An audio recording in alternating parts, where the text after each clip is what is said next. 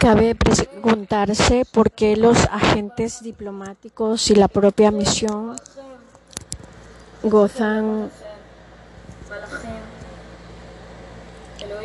de este tipo de tratos particulares. ¿Cuál es el fundamento del estatus? La respuesta a estas preguntas es el interés recíproco de los sujetos de derecho internacional directamente afectados por la relación diplomática, pero también el interés de la sociedad internacional en su conjunto para el correcto y adecuado desempeño de la actividad diplomática por parte de las representaciones diplomáticas y de sus miembros. Es necesario que estén a cubierto de acciones contra ellos que puedan dificultar o impedir de forma directa o indirecta esta actividad, el estatus se establece porque es necesario para el ejercicio de la función diplomática y solo es exigible en la medida en que es necesario para ello. Sin embargo, es frecuente que los interesados se concedan un mejor trato recíproco. El estatus diplomático se rige por los principios de ne impediatur legatur y el principio de no discriminación, los cuales perfilan los límites de aquel principio ne impediatur legatur impone la necesidad de mover los obstáculos al ejercicio libre, seguro y digno de las funciones diplomáticas. Principio de no discriminación. Exige el mismo trato en cualquier aspecto de las relaciones diplomáticas a todos los estados con derecho al estatus como consecuencia de la igualdad de los estados. Si bien este principio no se considera vulnerado cuando los estados implicados en la relación diplomática se concedan por reciprocidad un mejor trato en ellos. A continuación, se detallan los principales tratos especiales que corresponden, por un lado, a la misma a la misión diplomática como órgano y, por otro, a los miembros de la misión que son los agentes diplomáticos, el estatus de la misión diplomática, la inmunidad de coerción, la inmunidad de jurisdicción, la inmunidad de ejecución, la inmunidad fiscal y aduanera, la libertad de comunicación, el uso de símbolos del Estado acreditante. A continuación, se muestran los tratos especiales conforman el estatus de la misión diplomática que personalizan los agentes diplomáticos en el ejercicio de sus funciones dentro de la misión de inmunidad, de coerción, inviolabilidad. Este trato especial de notable importancia significa que el Estado receptor no podrá aplicar normas compulsivas de su ordenamiento jurídico a los beneficiarios del estatus ni ejercer acciones compulsivas sobre estos y además deberá adoptar las medidas pertinentes para garantizar su protección. Este trato se manifiesta en dos vertientes. El activo, la obligación de proteger a la misión y a sus miembros, y el pasivo, el abstenerse de acuerdo de actuar a través de sus agentes contra la misión. La inmunidad de coerción o inviolabilidad no significa que el Estado receptor no pueda adoptar otras medidas de reacción específicas de derecho diplomático contra las presentaciones extranjeras. Este trato especial se concreta en tres ámbitos. La inviolabilidad de los locales adscritos a la misión, el asilo diplomático, puede considerarse una manifestación de la inviolabilidad de los locales adscritos a la misión. Cuando una persona se refugia en dicho local y el Estado acreditante se niega a entregarlo, se quieren una serie de presupuestos. Se requieren una serie de presupuestos. La inviolabilidad. de los bienes, archivos y documentos. Su inviolabilidad es independiente aunque se encuentren en los locales de la misión. La inmunidad de jurisdicción y de ejecución. La inmunidad de jurisdicción viene a decir que la misión diplomática no puede ser sometida por la demanda alguna a los tribunales del Estado donde está establecida, ya que en el ejercicio de sus funciones es el Estado enviante quien actúa, aunque no está regulada en el Convenio de Viena de 1961, la inmunidad de jurisdicción se remite al derecho consuetudinario. Es importante señalar aquí la distinción entre los actos del Estado iuri imperi y iuri gestionis, pues solo los primeros se benefician de la inmunidad de jurisdicción, ya que el Estado actúa como sujeto de derecho internacional público. Si el Estado actúa iuri gestionis, esta inmunidad desaparece. En cuanto a la inmunidad de ejecución de ampara a la misión diplomática, el Estado receptor no podrá adoptar medidas encaminadas al cumplimiento de una sentencia dictada contra aquella que pueda hacer ejecuciones mobiliarias, embargos, etc. La inmunidad de ejecución es independiente de la inmunidad de jurisdicción, de modo que aunque se renuncien a la inmunidad de jurisdicción de la ejecución se mantiene.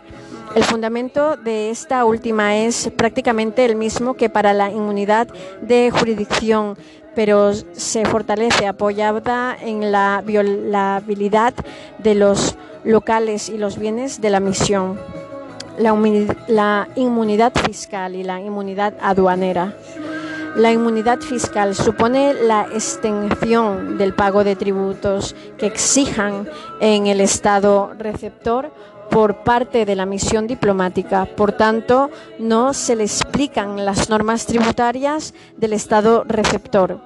Principalmente, esta inmunidad se concreta en la exención de pago de los impuestos, tributos o cargas de los locales adscritos a la misión y ya sea esta propietaria o arrendataria de los mismos, esta exención de pago de los impuestos derivada de los locales de la misión se aplica tanto a la misión diplomática como el jefe de la misión a título personal y funcional como máximo responsable de la misión y representante del Estado acreditante. También existe inmunidad fiscal sobre las cantidades sobre las cantidades que la misión percibe por actos realizados en el ejercicio de sus funciones. Si se exigiera el pago de tributos sobre dichas cantidades, supondría una intromisión en el ordenamiento jurídico del Estado acreditante que es quien regula tanto los actos como los efectos de estos que estos producen se da una falta de competencia de regulación tributaria del Estado receptor.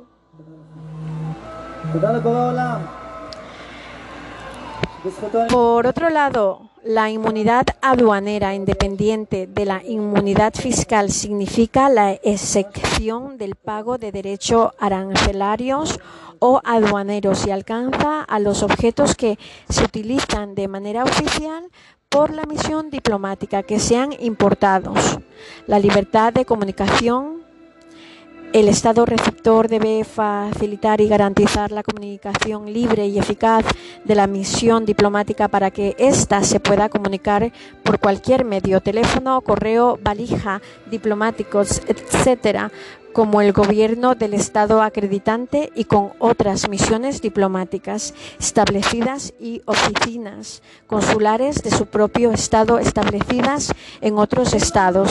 Si impudiese u obstaculizase el Estado receptor dichas comunicaciones, éste estaría vulnerando el principio ne impediatur legatio el uso de los símbolos del Estado acreditante la misión diplomática y el representar y el representar al Estado acreditante en el Estado receptor tiene derecho al uso de los símbolos identificativos de aquel como es la bandera, el escudo o los colores nacionales. Estos podrán ser exhibidos públicamente y ser colocados en los locales de la misión teniendo en cuenta la estabilidad política y social del Estado receptor. El estatus de los agentes diplomáticos, la inmunidad de coerción o inviolabilidad, la extensión de presentaciones personales y cargas militares, la libertad de tránsito, la inmunidad de jurisdicción y la inmunidad de ejecución, la inmunidad fiscal. Recordamos en este punto que la titularidad del estatus diplomático corresponde al Estado acreditante, si bien los beneficiarios del mismo son Aparte de la misión diplomática, los agentes diplomáticos, el estatus les es debido a los agentes diplomáticos en los dos sentidos en ejercicio de sus funciones como miembros de la misión que se benefician de los tratos especiales analizados en el punto 6.1 del presente módulo. En su actuación como personas particulares ante el Estado receptor, no por ello dejando de ser agentes diplomáticos acreditados que se analizan a continuación la inmunidad de coerción o inviolabilidad. Cualquier embalaje que contiene documentos y objetos para fines oficiales, la valija también se considera inviolable, no pudiendo ser retenida, ni abierta, ni inspeccionada. Los agentes diplomáticos estarán sujetos a inviolabilidad, que también se aplica a la misión, pero individualizada en el agente. Existen dos aspectos. En el aspecto pasivo de la inviolabilidad, el agente diplomático no puede ser detenido ni arrestado en el estado receptor. Si bien esta inviolabilidad no es absoluta, pues la autoridad del estado receptor podrá adoptar medidas de cese de los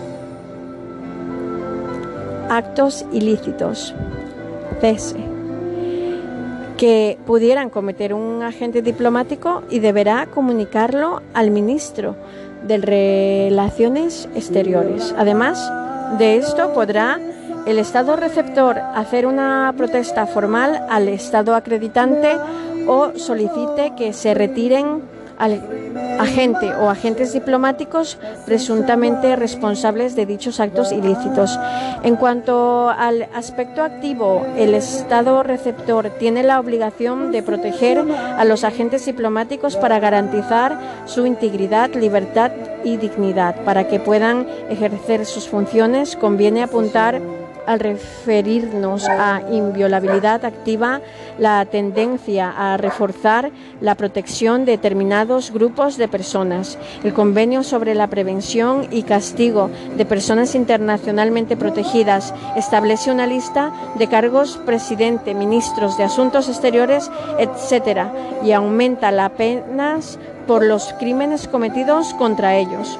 La inviolidad se extiende además de a la persona del agente diplomático, a su residencia, sus bienes, documentos y correspondencia que se adscriban a sus funciones como agentes diplomáticos. Si bien la inviolabilidad de su residencia no incluye el asilo diplomático reservado a la inviolabilidad de los locales adscritos a la misión.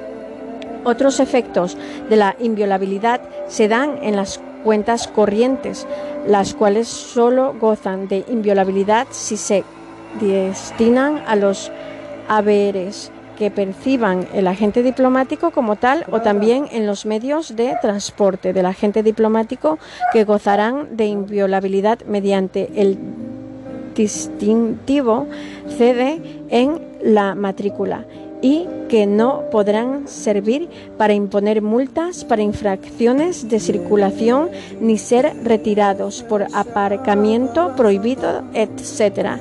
El amplio alcance de la inviolabilidad nos lleva a preguntarnos cuáles son sus límites.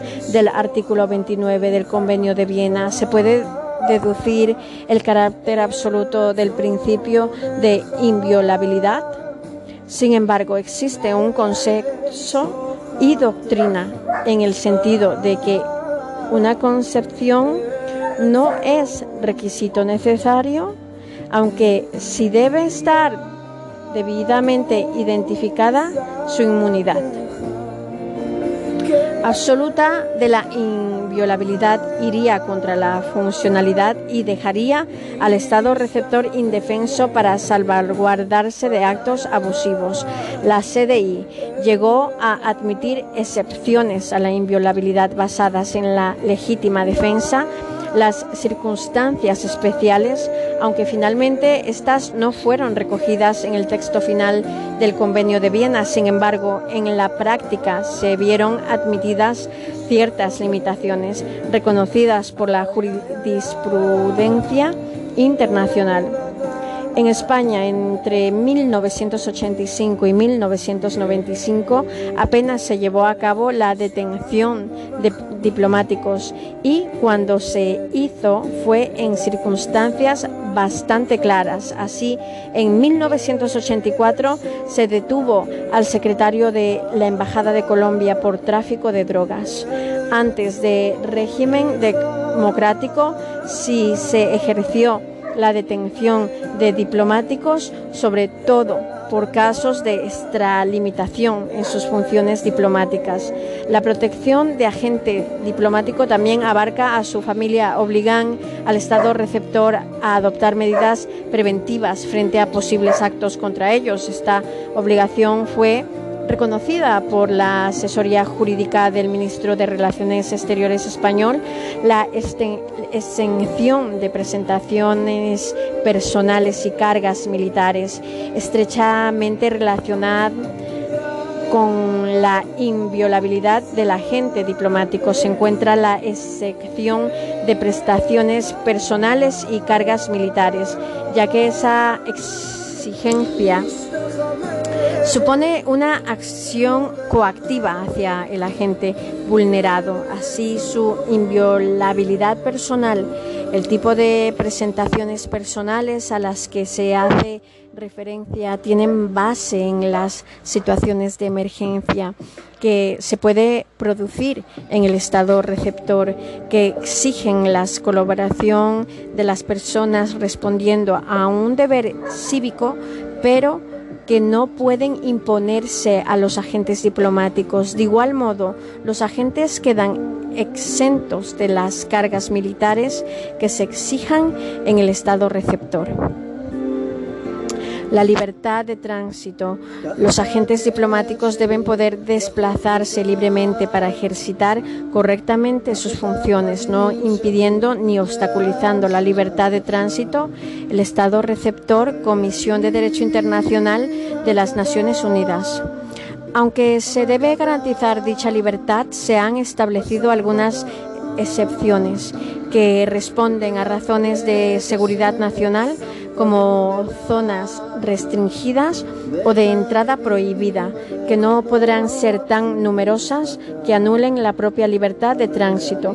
La inmunidad de jurisdicción y de ejecución Aparte de la inmunidad de jurisdicción de la que gozan los agentes diplomáticos en el ejercicio de sus funciones como miembros de la misión diplomática por su condición de representantes del Estado acreditante, estos también gozan de la inmunidad de jurisdicción como personas particulares, actuando al margen de sus funciones oficiales. Estos últimos significan que los actos de los agentes diplomáticos fuera de su función oficial no pueden ser denunciados ante los tribunales del Estado receptor. Sin embargo, Ello no significa que la gente no pueda actuar como demandante ante los mismos. El Estado acreditante puede renunciar expresamente a la inmunidad de jurisdicción de sus agentes diplomáticos cuando actúen fuera de sus funciones oficiales. La inmunidad de jurisdicción abarca todos sus ámbitos, pero no es una inmunidad absoluta, como ocurre con los actos realizados por el agente diplomático en el ejercicio de sus funciones sino que se producen una serie de consecuencias para el agente infractor, como pueden ser la retirada del agente diplomático del Estado receptor o la declaración de personas non grata. Hay que añadir que el agente diplomático no está obligado a declarar como testigo en juicios celebrados en el Estado receptor, pero esto no excluye el deber de colaborar con la justicia en dicho Estado, aunque no sea obligado a ello. El agente diplomático también goza de inmunidad de ejecución y no podrá actuarse sobre su persona ni sus bienes para el cumplimiento de un fallo judicial. La inmunidad de ejecución es una consecuencia de la inviolabilidad personal y de la propia inmunidad de jurisdicción. Aunque es independiente de esta, la aplicación del estatuto diplomático tiene como consecuencia la, denegación de justicia para los perjudicados, tanto en el ámbito penal como en civil. Para conseguir la reparación del daño se ha intentado por varios medios solicitar que se renuncie a las inmunidades. También cabe plantear el recurso ante los tribunales del Estado acreditante. En este sentido, el artículo 31.4 señala que la inmunidad de jurisdicción de un agente diplomático en el Estado receptor no le exime de la jurisdicción del Estado acreditante. Otro sistema es el de incluir cláusulas de arbitraje que permitan conseguir soluciones totales o parciales a disputas entre agentes y particulares. Las consecuencias de tales deficisiones fueron el establecimiento de mecanismos unilaterales para depurar la responsabilidad contractual en Estados Unidos. Por ejemplo, se aboga por un seguro que cubra todas las responsabilidades.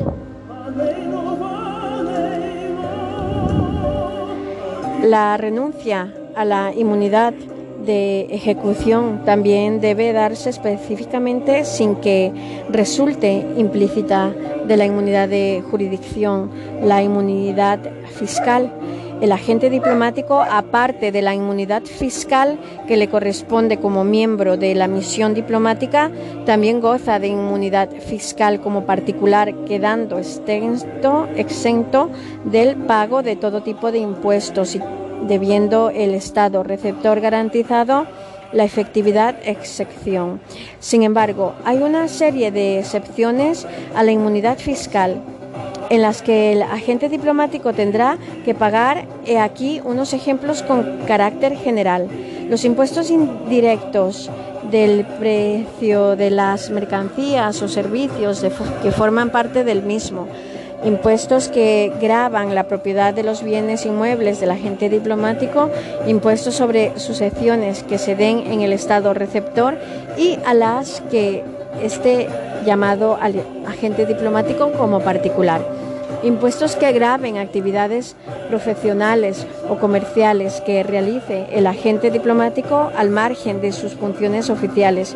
Impuestos de servicio particulares prestados por el agente inmunidad fiscal.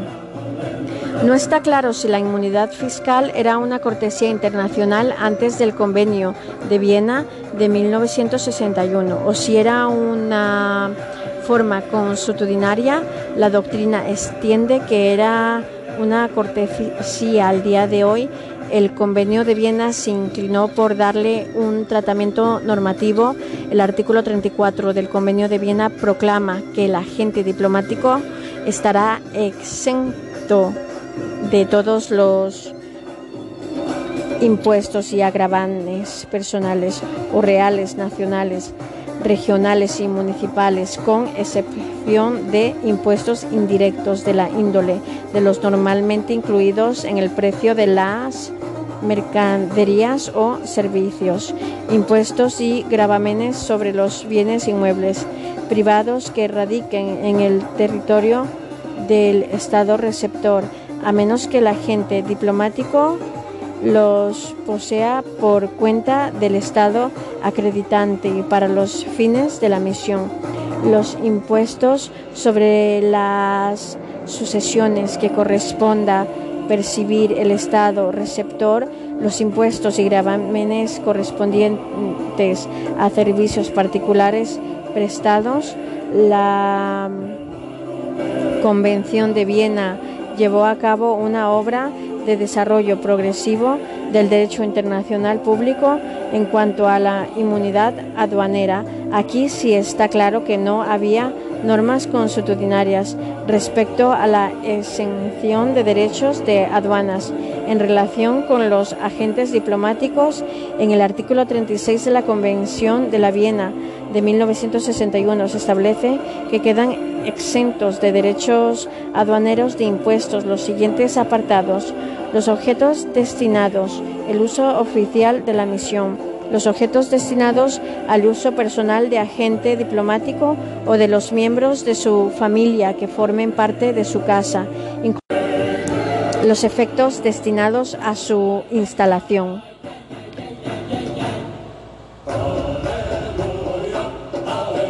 Tema 7. La diplomacia directa y las misiones especiales, la diplomacia de conferencia, la diplomacia directa es una expresión usada para designar el fenómeno cada vez más frecuente de que los jefes de Estado, de gobierno o ministros de asuntos exteriores, incluso de otras caracteres, entren en contacto directo para resolver asuntos que en otros tiempos serían resueltos por las misiones clásicas. A veces también se usan este término para otros casos como por ejemplo como por ejemplo adultos, indultos. Papeles de los actores en la diplomacia directa, jefes de Estado y de gobierno. En el plano convencional, el jefe de Estado y el jefe de gobierno pueden recometer a sus estados artículo 7 del Convenio de Viena de 1969 sin presentar los plenos poderes también pueden comprometer a un Estado mediante la realización de un acta unilateral, declaración, etcétera, que genera una expectativa en otros estados sobre la conducta del Estado que emitió la declaración en en cuanto al derecho consuetudinario, hay que decir que será el donde pueden encontrar ciertos privilegios e inmunidades referentes al jefe de Estado y de gobiernos basados en principio de igualdad soberana en los estados.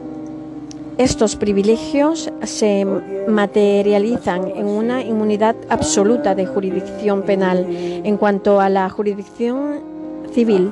Hay que decir que existe inmunidad siempre que los actos sean en ejercicio de las funciones. No ocurre, no ocurre lo mismo en el caso de que los actos sean ejercidos a título privado. Los tribunales anglosajones son favorables a la inmunidad, contrariamente a los tribunales italianos y franceses.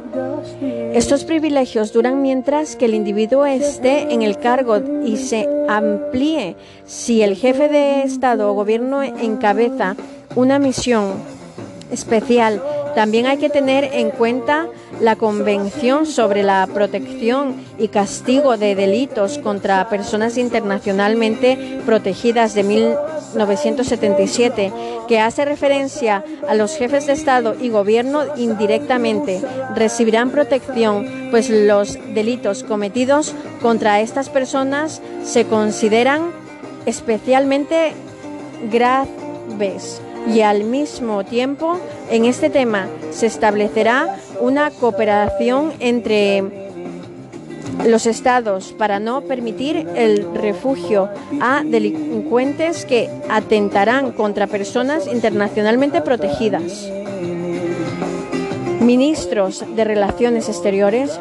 El ministro de Relaciones Exteriores tiene algunas notas que lo definen en el ámbito de la diplomacia.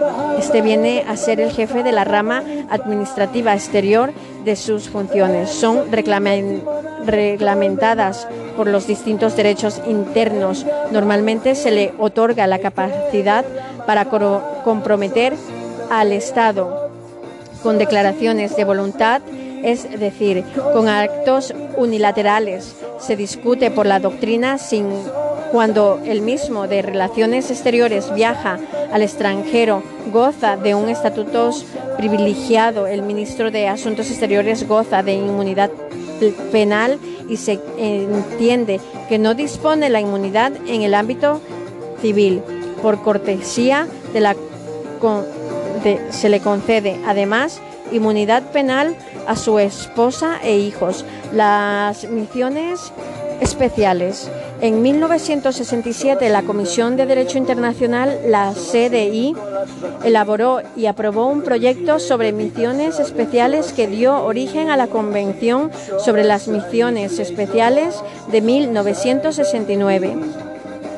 La Convención define la misión especial como una misión temporal enviada por un Estado ante otro con el consentimiento de este último para tratar asuntos determinados o realizar un cometido específico. Los principales rasgos distintivos con el carácter temporal de la misión y la realización de funciones determinadas y especificadas para el envío de una misión especial es necesario que haya consentimiento mutuo, aunque no se vaya a establecer una misión diplomática permanente y las funciones estén concretadas, se puede mandar la misión la misma especial a dos o más estados. El consentimiento también será necesario para enviar una misión especial común entre dos estados de igual modo. Es posible que haya misiones especiales sin que existan relaciones diplomáticas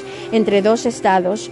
Por tanto, ambos tipos de misiones son independientes. Al frente de una misión especial, al igual que una misión diplomática, permanente. Ha de ir un jefe de misión y también podrá comprender personal administrativo, técnico y jefe de servicio. A veces estas misiones pueden estar encabezadas por el jefe de gobierno o el propio jefe de Estado.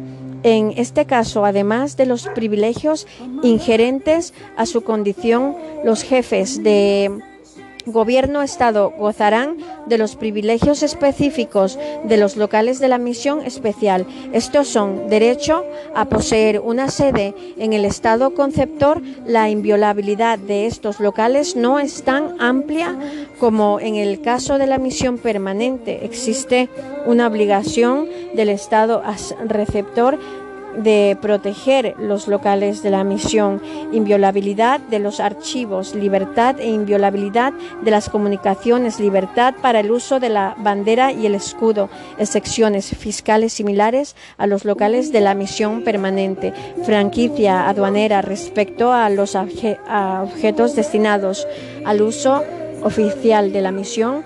En cuanto a los derechos e inmunidades de los miembros de la misión, de un modo general son iguales a los recogidos del Convenio de Viena de 1961, si bien hay algunas codificaciones en el lenguaje y movilidad personal. Su alojamiento particular es inviolable al igual que los locales de la misión. Inmunidad de jurisdicción penal absoluta, inmunidad civil administrativa, salvo las excepciones de Convenio de Viena de 1961, además de la excepción de la acción de daño resultante de un accidente ocasionado por un vehículo al servicio privado. Asimismo, a la inmunidad civil administrativa no se extiende fuera de la acción de la misión. extensión de las cargas por seguridad social. La familia goza de los mismos privilegios, el cuerpo administrativo goza de los mismos privilegios del personal diplomático, el personal al servicio de la misión está exento ah, de los impuestos por su salario. La misión especial se inicia desde el momento de la entrada en contacto con el órgano del Estado receptor que se hubiese acordado previamente, es decir, no depende de la, de la entrega de cartas credenciales. La misión termina por acuerdos de los estados realizados, eh, realización del comité de la misión, expiración del periodo señalado, notificación por parte del Estado enviante que pone fin a la misión, notificación del Estado receptor que considera acabada la misión, la diplomacia de conferencia. La diplomacia de conferencia se trata de negociaciones diplomáticas de carácter multilateral que se realizan como motivo de las asambleas internacionales. Este tipo de diplomacia se origina en el Congreso de Westfalia y posteriormente se institucionalizó tras la Primera Guerra Mundial con la creación de la Liga de las Naciones en el año 1919.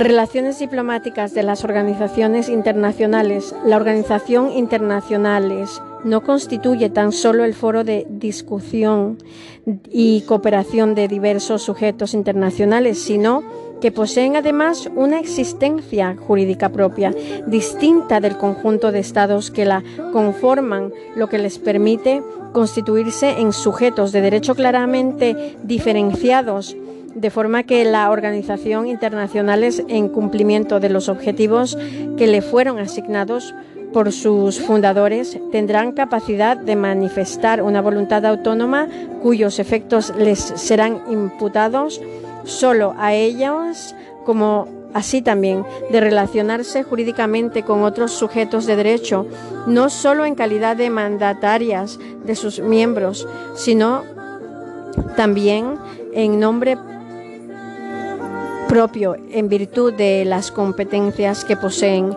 en lo que respecta a la diplomacia multilateral.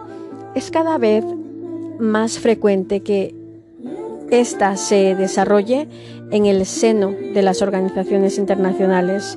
Es reconocible la función cada vez más importante de la diplomacia multilateral en las relaciones entre los estados y las responsabilidades de las Naciones Unidas de sus organismos especializados y de otras organizaciones internacionales de carácter universal dentro de la comunidad internacional. Al igual que los estados, las organizaciones internacionales son sujetos de derecho internacional y puede entablar relaciones diplomáticas, no así consulares, ya que no dispone de ciudadanos a los que asistir o servir. Y por ello sus representantes deben gozar de los privilegios e inmunidades que garanticen el desempeño eficaz de sus funciones en relación con otros estados, organizaciones y conferencias. Estos privilegios se anuncian en la Convención sobre los privilegios e inmunidades de las Naciones Unidas de 1946, la Convención sobre los privilegios e inmunidades de los organismos especializados de 1947, en otros acuerdos en vigor entre los Estados y entre los Estados y las organizaciones internacionales, así como en el Convenio de Viena sobre la representación de los Estados en sus relaciones con las organizaciones internacionales de carácter universal de 1975.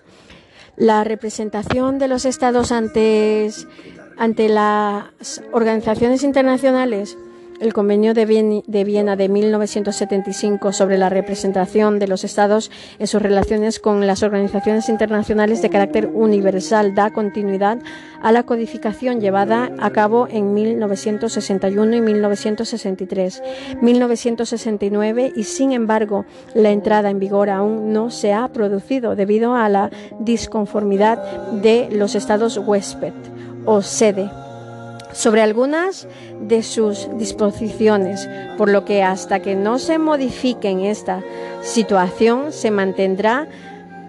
El convenio rige, de acuerdo con su artículo 2, la misión permanentes y las misiones permanentes de observación ante una organización internacional de carácter universal.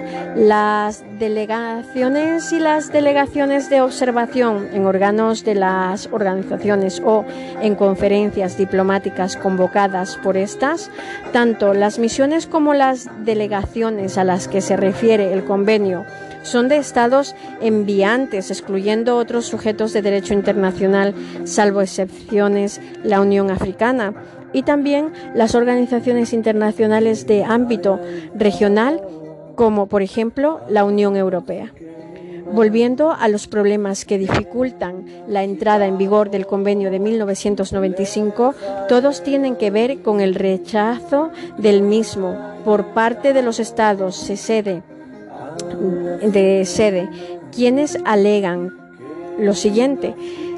El amplio estatus reconocido por el convenio a los representantes miembros de las misiones permanentes como a los delegados miembros en los órganos y en las conferencias de las organizaciones internacionales, considerando innecesaria la extensión del las, al personal no diplomático de las misiones delegaciones.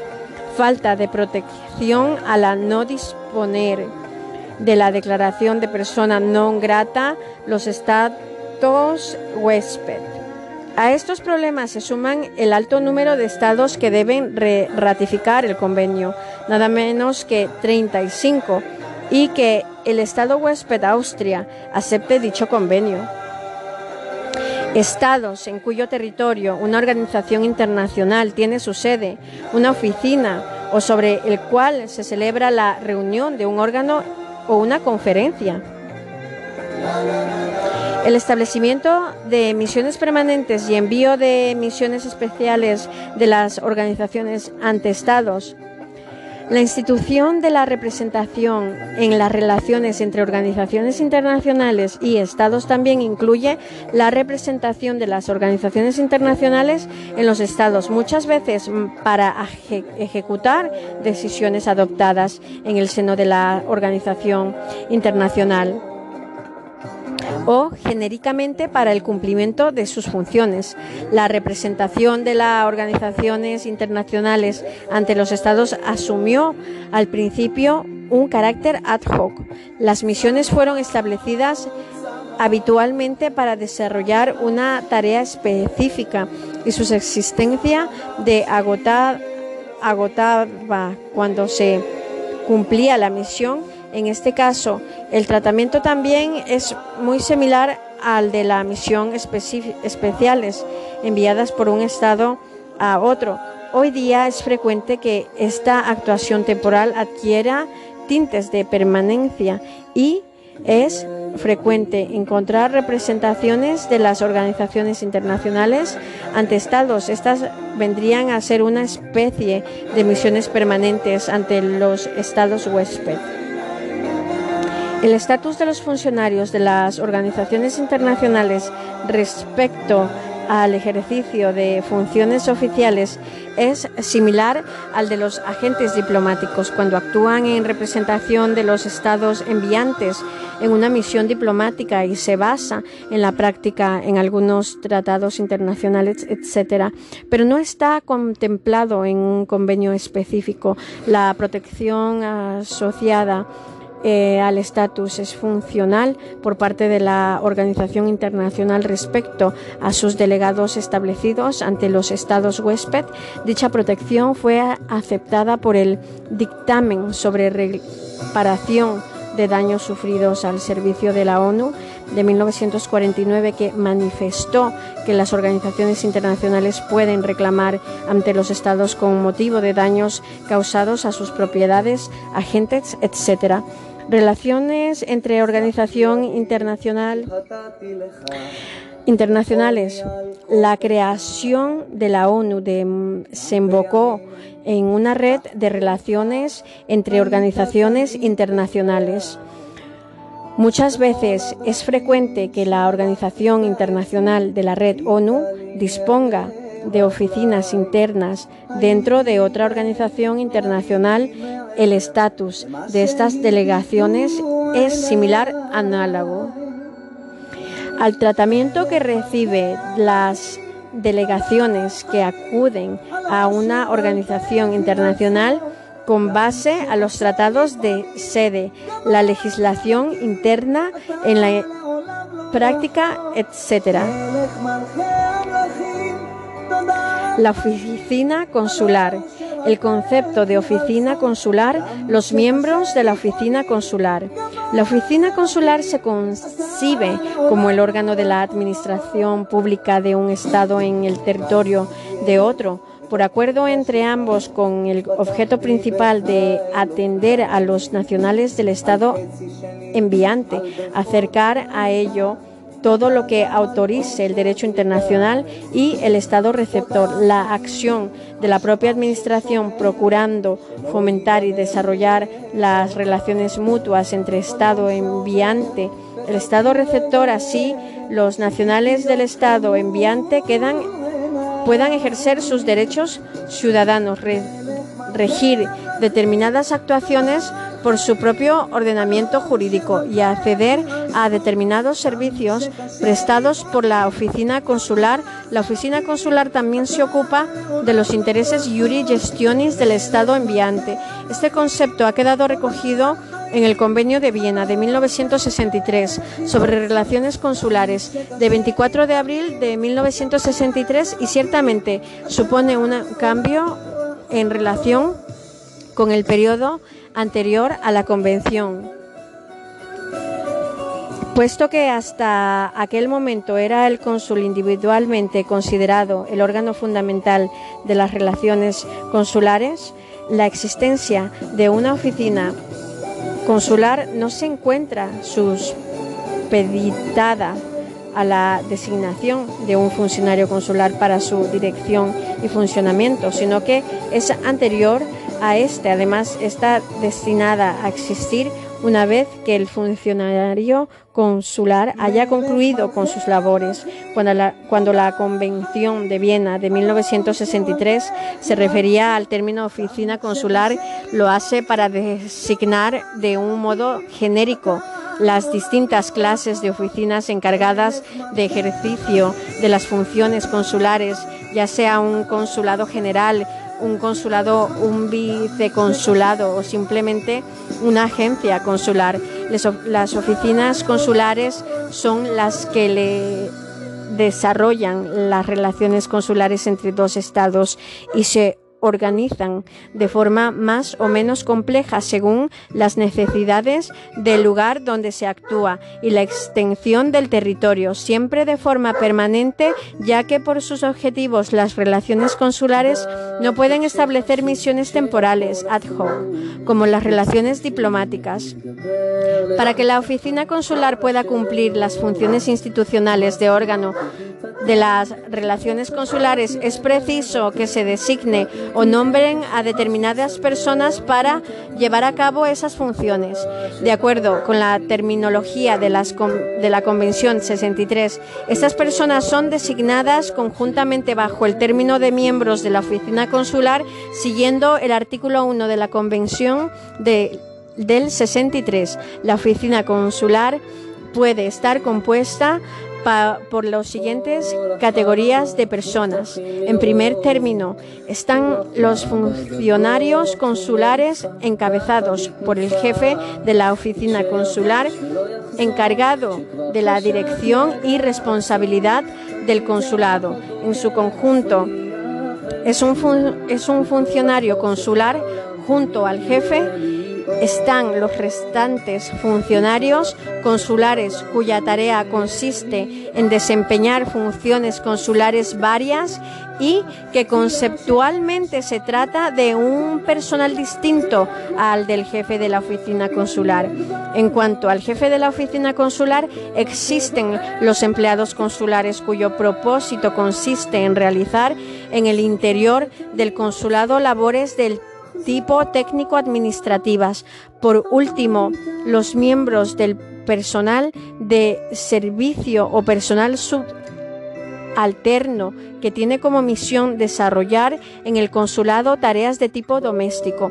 El jefe de la oficina consular, conforme al, artículo 9, de la Convención de Viena existen diferentes categorías de jefe de oficina consular, cónsules generales, cónsules, vicecónsules, agentes consulares. Estas cuatro categorías se corresponderán con las diferentes clases de oficinas consulares. El convenio de 1963 permite que cada Estado, de acuerdo con sus propias conveniencias, pueda aplicar todas alguna de las cuatro categorías señaladas a sus funciones y funcionarios consulares que ostenten la categoría de jefe de la oficina consular. Normalmente, en la práctica, los consulados generales se encuentran en la en las capitales de los estados y las otras tres categorías se utilizan en diferentes ciudades dependiendo de la distinta importancia que tengan para el estado que envía. Al jefe de oficina consular se le va a aplicar la clasificación de funcionarios consulares a las que se refiere el artículo 1.2 del convenio, que distingue entre los denominados funcionarios consulares de carrera o MISI y los funcionarios consulares o, o electi esta distinción tiene un gran arraigo en la historia de la institución consular y que ha sido aceptada desde hace mucho tiempo por la mayoría de los estados. La distinción entre uno y otro descansa en la idea de que en ocasiones el hecho de establecer funcionarios consulares de carrera en todos los lugares en los que el Estado que envía tengan interés intereses dignos de atención pueda resultar demasiado gravoso y no siempre justificado. Es por ello que se ha previsto que para la atención de estos intereses menores se designe en la localidad en donde ellos residen a una persona, sea de cualquier nacionalidad, aunque referentemente del país del lo que lo nombra que se encargue de desempeñar ciertas funciones consulares secundarias generalmente a título gratuito, sin retribución económica y honorífico. Estas personas se encuentran bajo la supervisión y autoridad del cónsul general de carrera o de una misión diplomática la distinción entre ambas clases de cónsules, carrera y honorarios, radica en varios elementos. En primer lugar, el funcionario consular de carrera es un funcionario nombrado por el Estado que envía y que forma parte de su administración, cosa que no sucede con el funcionario consular honorario, que no es un funcionario público del Estado que envía otra diferencia es que el cónsul de carrera se le designa en un país extranjero para desempeñar una función pública cuyo ejercicio resulta incompatible con cualquier otra profesión, interés o negocio, lo que no ocurre tratándose del funcionario consular honorario que por lo general son comerciantes nacionales del el Estado receptor. Un tercer elemento que distingue a ambos es que el caso del funcionario consular de carrera han de tener determinados títulos y una preparación adecuada, lo que no se exige en el caso de los cónsules honorarios. Esta distinción entre funcionarios consulares de carrera y honorarios es importante. En el régimen de convenio del 63 a los efectos de los privilegios e inmunidades que se conceden a cada uno de ellos, por parte del Estado receptor, asimismo, el estatuto jurídico no es el mismo restantes funcionarios consulares. El convenio del 63 designa a estos funcionarios consulares diferentes al jefe de la oficina consular como cónsules adjuntos, primer vicecónsul o segundo vicecónsul. Estos funcionarios desempeñan también importantes funciones consulares y pueden clasificarse en dos clases. Jurídico, que les corresponda de acuerdo con la categoría política a la que pertenezcan empleados consulares son las personas que componen la oficina consular que llevan a cabo las tareas administrativas y técnicas del cónsul. A estas personas el convenio del 63 le ha extendido con ciertas limitaciones algunas de las normas relativas a los funcionarios consulares, pero al mismo tiempo les ha excluido expresamente de otras. Personal de servicio. Aquellas personas empleadas en el servicio doméstico de una oficina consular, el convenio del 63 les, les reconoce la condición de miembros de la oficina consular. El establecimiento y la extinción de la oficina consular en relación con el establecimiento de la oficina consular hay que señalar que el acuerdo excluido por dos estados para establecer una oficina consular implica, por un lado, la voluntad del estado que envía de establecer oficinas consulares en territorio del estado receptor, pero ello no es suficiente que de modo relativo es necesaria la voluntad del Estado receptor de, de permitir el establecimiento de tales oficinas este consentimiento mutuo entre el Estado receptor y el Estado que envía constituye el principio básico que rige el establecimiento de relaciones consulares y consecuentemente de una oficina consular. Por tanto, el deber que tienen los estados de cooperar entre sí no llega hasta el punto de obligarles a enviar o aceptar las oficinas consulares.